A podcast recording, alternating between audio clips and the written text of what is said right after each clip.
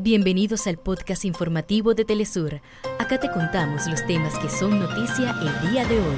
Comenzamos. Presidente de Venezuela Nicolás Maduro hizo un llamado a salvar los acuerdos de Barbados, firmados con un sector de la oposición por la paz y estabilidad del país.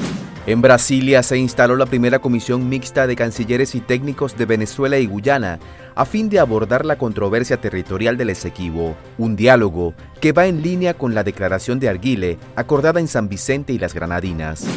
El expresidente Donald Trump afirmó que Estados Unidos estuvo detrás de los ataques del 11 de septiembre del 2001 y que los atentados contra las Torres Gemelas por medio de terroristas nunca ocurrieron. Hasta acá nuestros titulares. Para más información recuerda que puedes ingresar a www.telesurtv.net.